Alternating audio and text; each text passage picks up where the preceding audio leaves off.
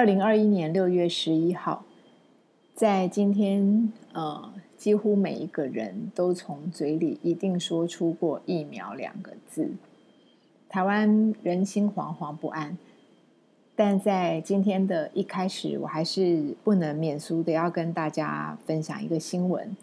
就是台湾疫苗之父李云庆呢，这位老先生、老医师呢辞世了，他。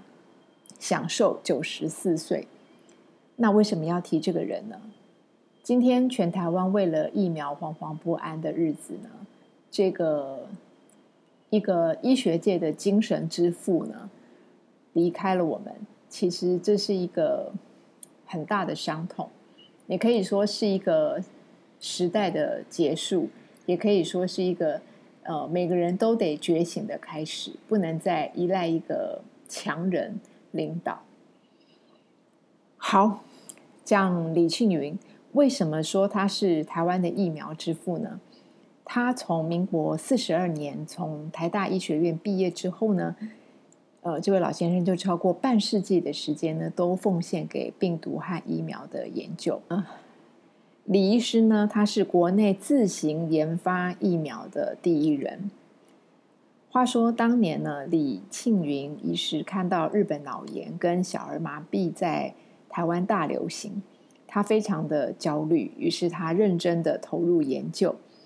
那刚好呢，在美方获得了世界第一株的麻疹病毒株之后呢，经过他的培养纯化，开发出了李氏麻疹疫苗。之后呢，他又到了美国继续研究日本脑炎，再回台湾。再次发展出李氏日本脑炎疫苗，呃，在当时的台湾呢，这个是不得了的两个大疫苗，而且最令人呃感佩的一件事是，当时呢，李医师哦，在那个时代，人体实验并没有这么成熟的台湾的早期，那么李医师是以自己的家人进行人体实验。他的两名女儿是当年第一批接受李氏麻疹疫苗鼻喷剂的受试者，而他最小的独子，他的独子更是第一个在台大小儿科门诊公开接种李氏日本脑炎的疫苗的这个孩子。这个在今天听起来呢，呃，象征性的意义就非常大。为什么要提到李庆云医师？因为今天我们的国产疫苗也受到了很大的争论，就在这个点上。这段时间，我想所有台湾人都对疫苗呢上了一课：什么叫做疫苗解盲？什么要叫做呃这个临床实验？到底什么样才是叫做有效的疫苗？光是听专有名词，大家就累了。因为其实我们以前打疫苗，就是医院叫我们去打，我们就打下去。然后不舒服，痛一痛，或者是有一点点症状，那基本上就有了防护力。然呢，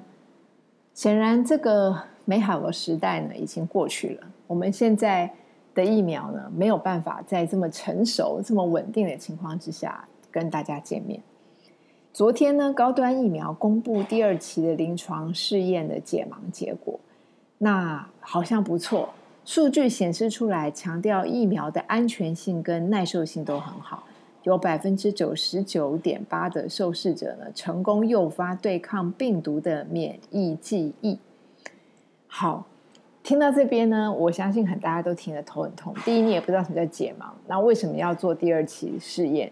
然后这个试验的结果，你唠了一堆数字跟一些专有名词，对很多的人来讲，其实是没有意义的。因为他不是专家，他听了头很痛。好，现在他只想知道这个疫苗能不能打，有没有用，会不会有副作用，能不能保护我。其实简单说起来，这个疫苗呢，它现在在第二阶段测试，也就是说，你的体它的测试的结果可以证明，的确打进去呢，它可以在你的体内产生抗体。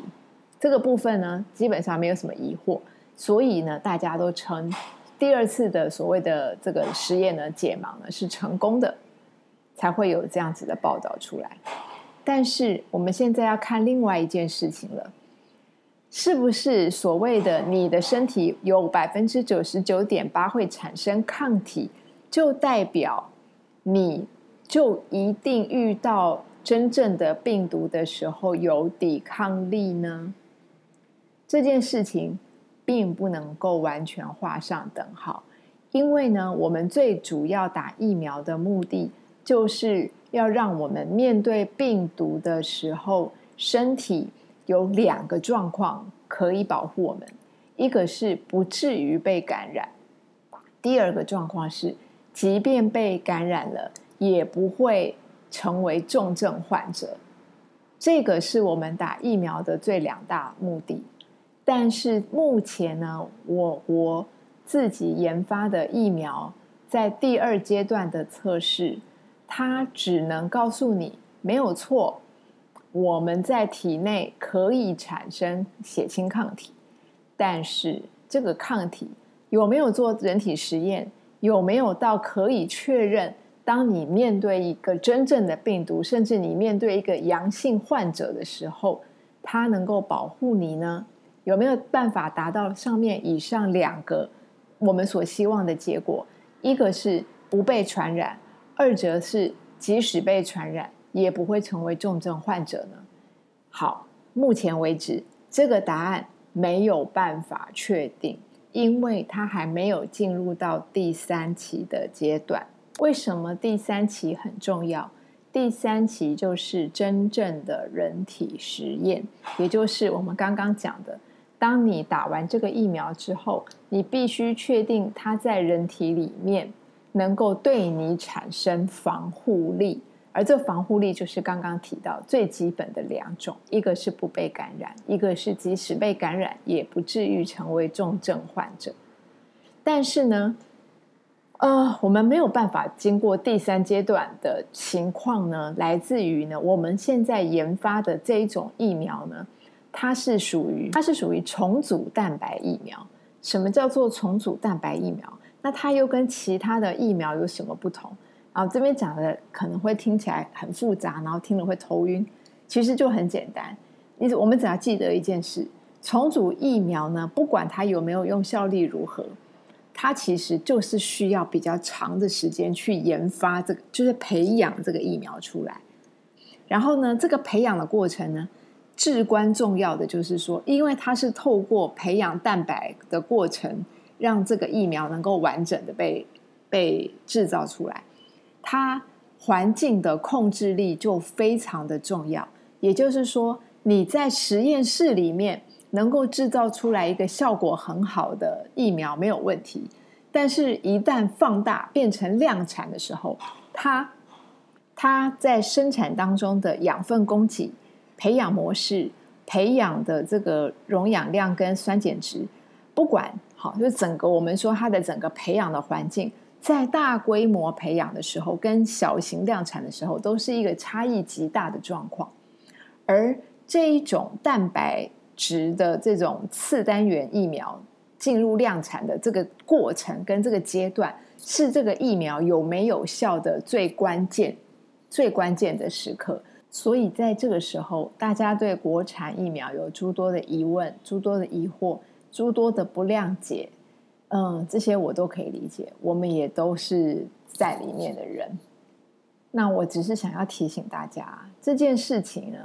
我们用很理性的角度去看，到底它的制成有没有问题？它是不是一个对我们有用的这个有用的疫苗？那。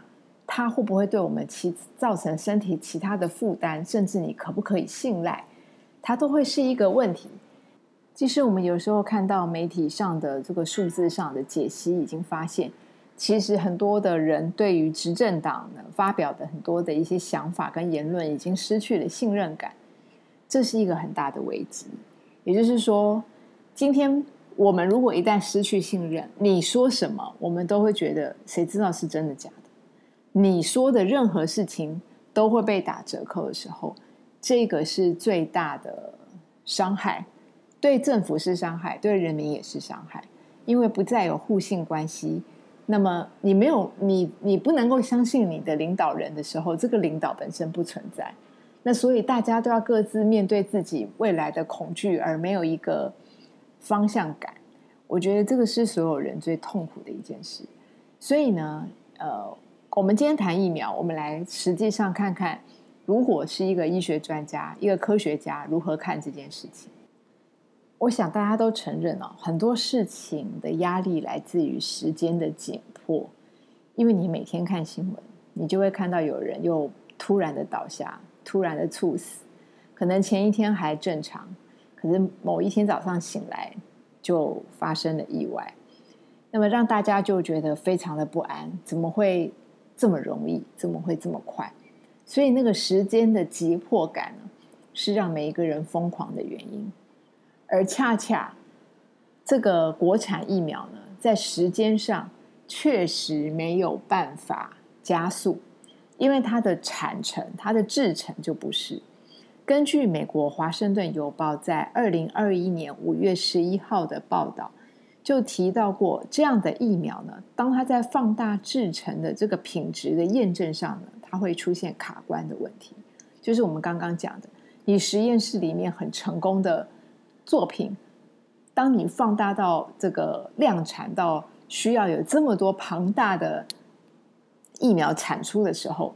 它的品质可能是不稳定的，所以导致呢，像这样子由这种这个蛋白质次单元疫苗在研发上到了第三期临床的试验上呢，它是一直受到拖延的。像以美国的例子啊，它。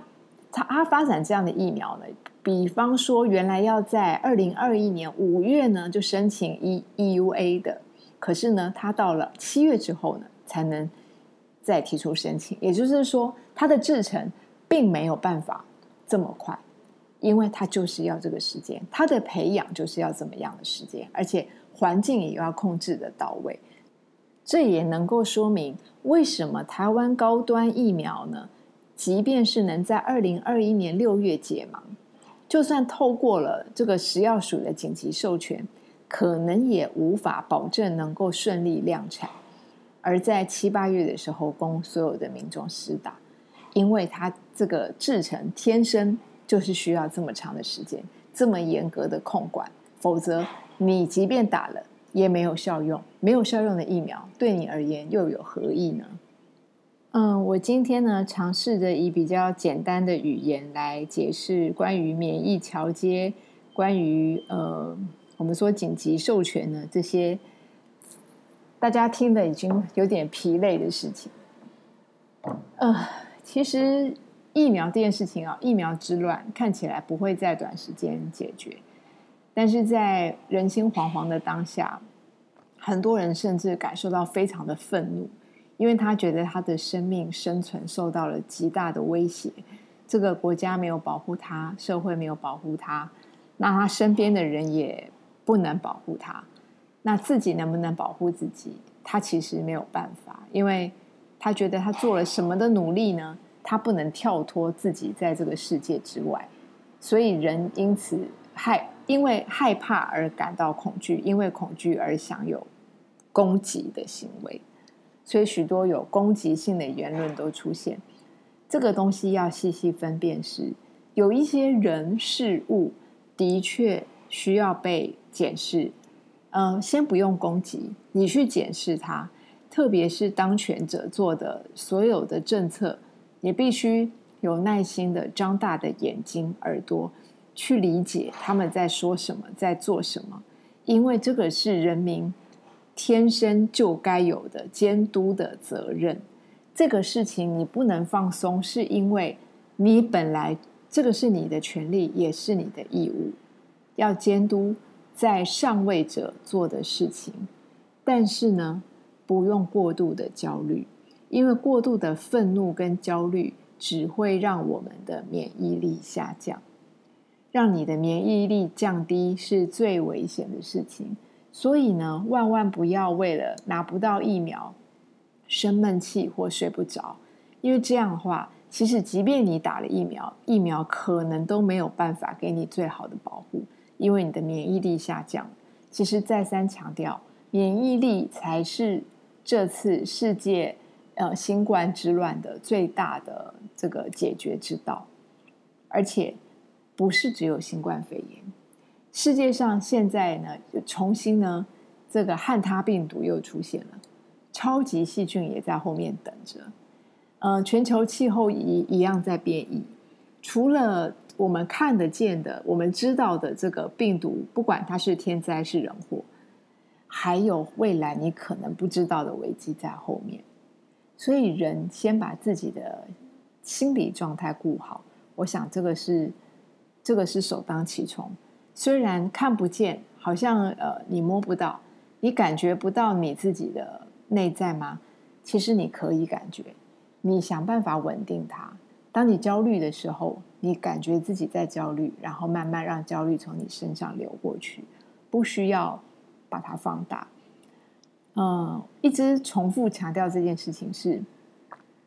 因为当人恐惧的时候。人跟人的对话，人跟人的愤怒，它会加速放大那个愤怒、跟憎恨和不安。嗯，越多的不安，当它共振成为更大的不安，那么你你就真正的会处于一个相当不安的环境，这样对自己是一点好处都没有。所以呢，要用冷静、理智而且严肃的心情去监督后面。每一件事情都要认真看，都要认真监督，都要认真去理解。呃，你身边的这些有权利的人，或是你的权益，他走到哪里了？他受到什么保护？他应该如何被处理？但是心情上要放缓和，因为我们做能做的事情，而不能做的事情，如果你已经尽力了，但是他没有办法改变的事情。你先放一边，不要往心里去，因为即便你你气到爆炸了，它也不会被解决，所以你不需要先爆炸，不是吗？就好好的活着来处理眼前的这一切。嗯，好，今天六月十一号，星期五，即将有端午节，祝大家平安快乐。